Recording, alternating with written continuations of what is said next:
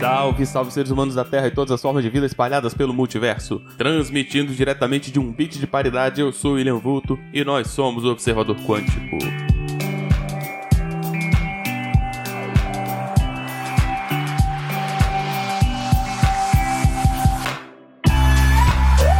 Episódio do Observador Quântico no ar e hoje eu vou falar de computação. Hoje eu vou falar sobre a arquitetura de von Neumann. O que, que, que, que é esse rolê? Essa arquitetura de von Neumann é uma arquitetura proposta das antigas, lá nos anos 40, e é uma arquitetura de computadores, né? É uma arquitetura de como se construir computadores multiprocessáveis e tal. Por que, que é importante falar disso? Porque essa coisa criada nos anos 40 ainda é utilizada até hoje. Então é aquela parada meio abstrata, mais focada na técnica, que vai sendo alterada, mas ainda é a base para várias coisas que a gente usa hoje em dia. Então é por isso que é interessante saber, beleza? Então, tendo uma ideia do que, que vai ser essa arquitetura de von Neumann, a gente vai ter uma ideia do que, que é, de como funciona a nossa computação até hoje, beleza? Então vamos pro episódio.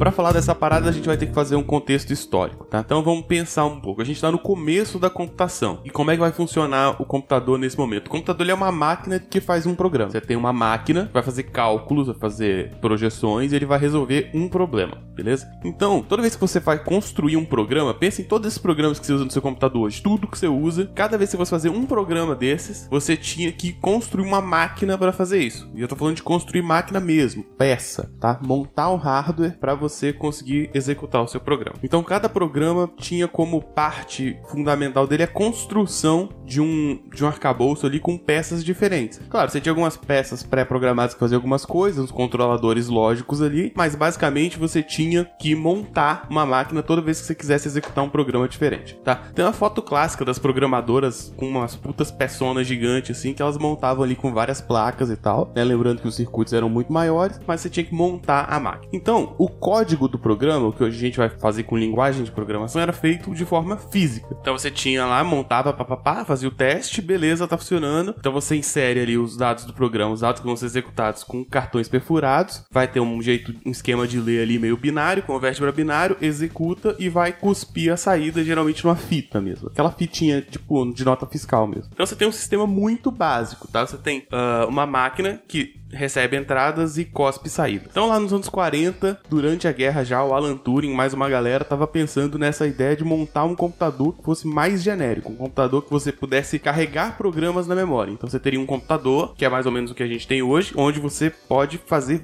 executar vários programas diferentes nele. E aí esses programas também seriam carregados, também seriam carregados como códigos, né? E aí isso vai ser a base do que a gente vai entender hoje como processador de propósito geral. Você vai ter, em vez de você criar máquinas que fazem coisas, vai ter uma uma máquina que, além de ler dados, também lê programas, e esses programas também são variáveis, né? Também são coisas que vão ser processadas por esse processador. Isso vai ser a base do que a gente vai chamar hoje de processador de propósito geral, que é o processador que a gente usa, né? Um processador que serve para várias coisas. O processador do seu celular processa dado da câmera, processa dado de telefone, processa o podcast que você tá ouvindo e várias outras coisas, e é uma pecinha só, que é o mesmo processador, tá? Então pensa assim, antes você tinha uma máquina de fazer somas. Então você inseria lá lá um cartão perfurado que tava escrito 2. Depois seria um outro cartão perfurado que tava escrito 3. Ele cuspia na fitinha lá 5, beleza? E você tinha uma outra máquina de fazer subtração. Então você inseria lá o 3, inseria o 2, ele respondia 1. Qual que é a ideia agora? A ideia é você ter uma máquina que, além dos números, além dos, dos dados, você insere também a informação do que, que você quer fazer. Então vai ser uma mesma máquina que sabe realizar soma e subtração e um monte de outras coisas. E aí você, além de inserir o 3 e o 2, você tem que inserir soma 3, 2. Aí ele cospe 5 tá? Essa é a ideia do que vai ser a arquitetura de von Neumann. Tem uma treta histórica, porque teve uma galera que se envolveu também, ajudou a produzir, mas acabou não ficando com o nome, o nome ficou com esse menino, von Neumann, mas eu não vou entrar nessa treta histórica porque o episódio já vai ficar longo bastante, tá? Então vamos lá, vamos falar da arquitetura em si.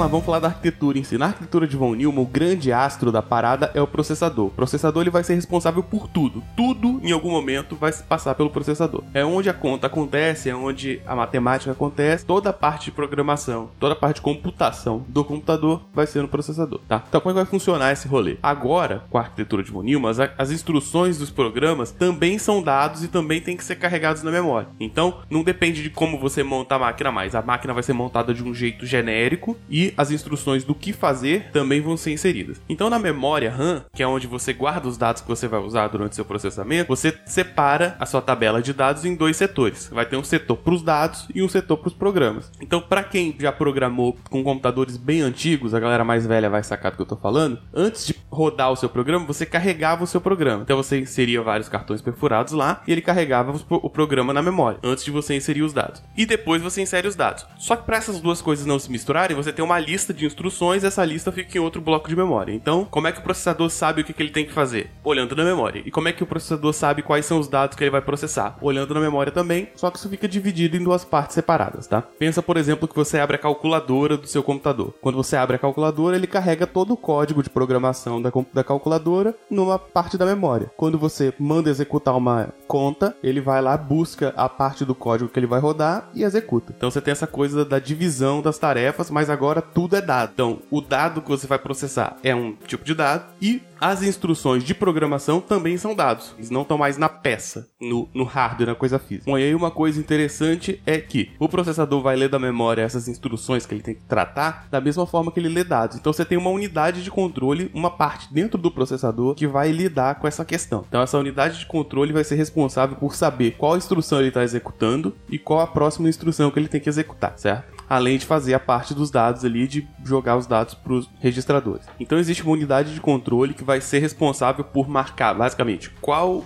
o endereço de memória da instrução que está sendo executada agora e qual o endereço de memória da próxima instrução. Lembrando que está tudo na memória lá, geralmente está separado em blocos, mas você pode ter uma perda, então você tem que gerenciar isso. Vai ter uma parte do, dentro do processador chamada unidade de controle que vai servir única e exclusivamente para isso, tá? Daí das instruções, dessas instruções que vão ser feitas, existem vários tipos, mas uma coisa é importante dizer: o processador ele só processa dados, ele só faz conta com dados que estejam dentro dos registradores. O que, que é isso? Dentro do processador existem estruturas pequenininhas chamadas registradores. Nela você consegue guardar uma palavra de memória, um dado pequeno, uma quantidade pequena de dados. E só esses dados podem ser processados pelo processador, tá? Isso é um esquema de você separar a parte do acesso. Para não virar bagunça, você só joga pro, pro registrador e processa aquilo separadamente. Então tem várias partes ali de controle, de você mandar o dado pro registrador, faz a conta no registrador, pega o resultado do registrador e volta para a memória. Então você tem toda uma parte de controle, mas isso é importante saber. O processador não processa processa dados da memória, tá? Isso vai ser importante quando a galera vai mexer com programação embarcada, que aí você tem que mexer direto com hardware, você tem que tomar cuidado com esse tipo de detalhe, tá? Mas em geral é uma informação mais técnica, assim. Tá? Além dos registradores da unidade de controle, você tem uma coisa chamada ULA, que é aqui que a mágica acontece, que é aqui que vai acontecer as contas. Essa ULA vai ser uma parte dentro do processador que vai fazer as contas de fato. Então ali dentro você tem estruturas como somadores, subtradores, a parte lógica, a parte que vai fazer e, ou, se não, se então. Toda essa parte lógica vai acontecer dentro dessa ULA, que é chamada de Unidade Lógica Aritmética. Tá? Toda a parte de matemática e lógica vai acontecer aí dentro. Então, essa é a estrutura interna de um processador. Você tem unidade lógica aritmética, que é onde faz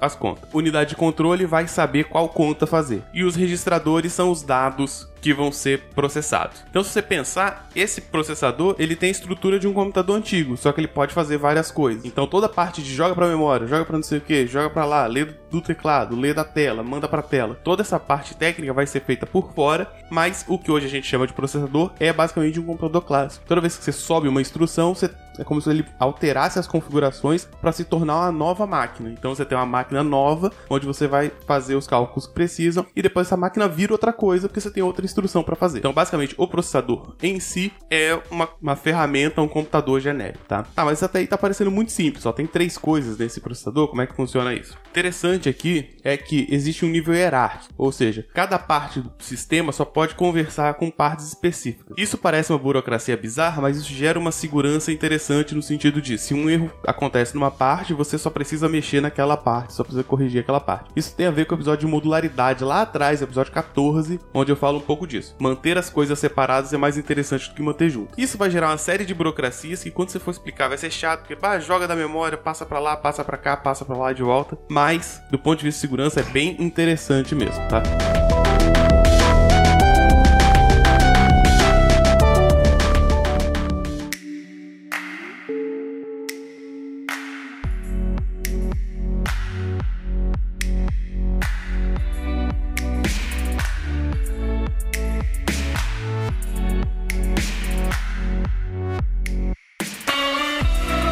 Então como é que essas coisas vão funcionar? O processador só pode fazer conta com os dados que estão no registrador. Então, toda vez que for fazer conta com um dado que está na memória, eu tenho uma instrução de carregar da memória para o registrador. Essa função ela existe lá se você for estudar a, a, arquitetura de dados, aquelas funções de assembly, né? São basicamente funções bem básicas para você fazer coisas básicas. Então, tem a função chamada load. Você carrega da memória para o registrador, beleza? Então, quando você faz uma, um, código muito simplesinho no seu computador, numa linguagem de programação qualquer, tipo, coloca um valor dentro de uma variável. Então significa que você vai pegar o valor, vai nomear a variável, vai ter o endereço da variável, ele vai fazer várias coisas, porque ele só trabalha com registradores. Então toda vez que você for fazer uma conta, tem que levar da memória para o registrador. Fez a conta, o resultado só sai em registrador também. Lembrando que o processador só trabalha com registradores. E aí tem a função save que vai pegar do, do registrador e jogar para a memória de novo, tá? Então basicamente é isso. O processador só processa dados em registradores, mas ele só lê da memória RAM, ok? Então essa parte é importante. Aí você pensa, pô, mas e o HD e o pendrive? Existe HD, existe pendrive, existe é, placa de rede, um monte de coisa. Todas essas coisas elas vão trabalhar com drives, que são pequenas partes de processo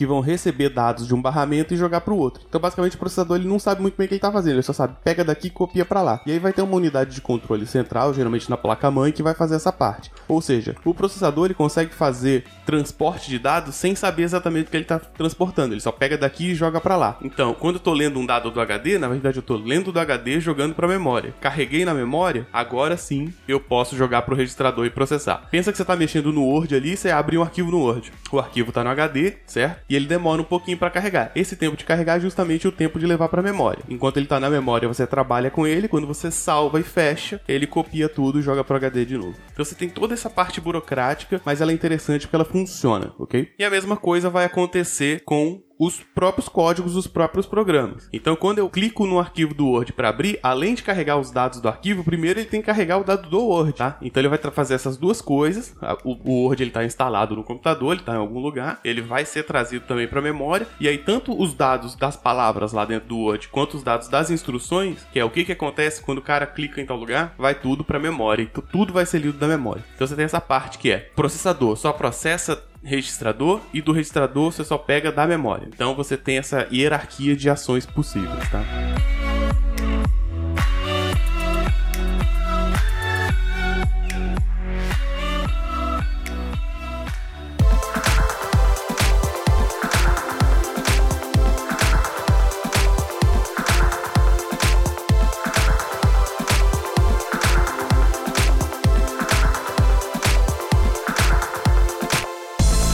É claro que isso é só um geralzão. Além disso, você tem um sistema operacional, que é um programa gigante que fazendo um bilhão de coisas, gerenciando o processo, gerenciando a própria memória, gerenciando se o processador está livre ou não. Então, é um grande programa que vai gerenciar esses outros programas. Isso tudo vai surgindo com o tempo, historicamente, tá? E, ok, eu tenho um processador que ele faz um monte de coisa diferente, mas como é que eu gerencio o que, ele está fazendo agora? Eu crio um programa para gerenciar outros programas. E esse programa vai ser chamado de sistema operacional. Fico devendo no episódio de sistema operacional aqui algum dia, mas você tem essa, essa maluquice toda, beleza? Então, em resumo, vou fazer um resumão aqui para acabar, tá? A arquitetura de von Neumann é essa coisa que vai começar a ideia de computador genérico. Se hoje você tem um celular que serve para tocar música, para tirar foto e para fazer um, uma porrada de coisas, tudo isso tem a ver com a arquitetura de von Neumann. Toda a ideia do processamento genérico tem a ver com a arquitetura de von Neumann que a gente usa até hoje, tá? Mudaram algumas coisas, hoje em dia os processadores são mais modernos, mas a ideia basicamente de registrador, ULA, unidade de controle, joga tudo para memória, usa barramento para fazer comunicação, tudo isso surgiu nos anos 40 e ainda se usa. Esse é o legal da ciência, quando os cientistas, os pensadores são metódicos em construir algo muito genérico que vai ser conceitualmente forte, esse conceito vai poder ser usado por anos e anos e anos, mudando as tecnologias, mas o conceito continua o mesmo, tá? Isso aqui é legal, beleza? A arquitetura em base é simples, você tem o processador, o processador ele tem unidade de controle, ULA e registradores, você tem a memória RAM e o resto. Todo o resto,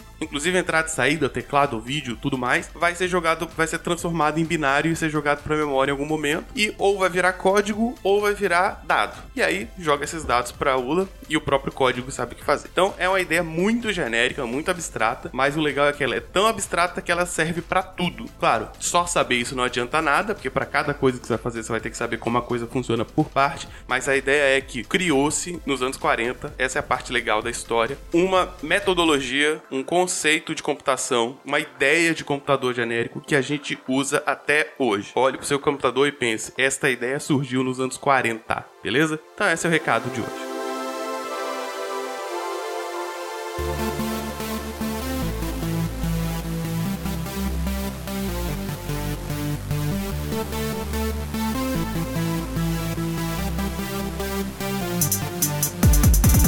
É isso. Eu achei que esse episódio ia ficar bem chato. Tem uma parte ali no meio que tá bem técnica, tá bem cabeçuda. Pra galera da computação vai pegar um pouco melhor, porque já sabe alguns nomes, algumas coisas. Pra, pro público geral pode ficar um pouco perdido, mas a ideia geral é essa grande ideia de que é tudo uma coisona só, que a gente vem reutilizando e reaproveitando até hoje, tá? Espero que tenham gostado. Se não gostaram, deixem críticas, dúvidas e sugestões. Se vocês não deixarem críticas, eu não vou saber que tá uma merda e eu vou continuar fazendo do mesmo jeito. Então eu saber o que vocês estão achando. Comentem, por favor, beleza? Então você pode comentar no post desse podcast, pode me mandar e-mail no contato arroba lugar nenhum.net, pode me chamar para conversar em qualquer rede social que a gente troca uma ideia e eu quero saber se vocês estão gostando ou não e para sugerir tema também, tá? Então é isso, um abraço e encerrando a transmissão.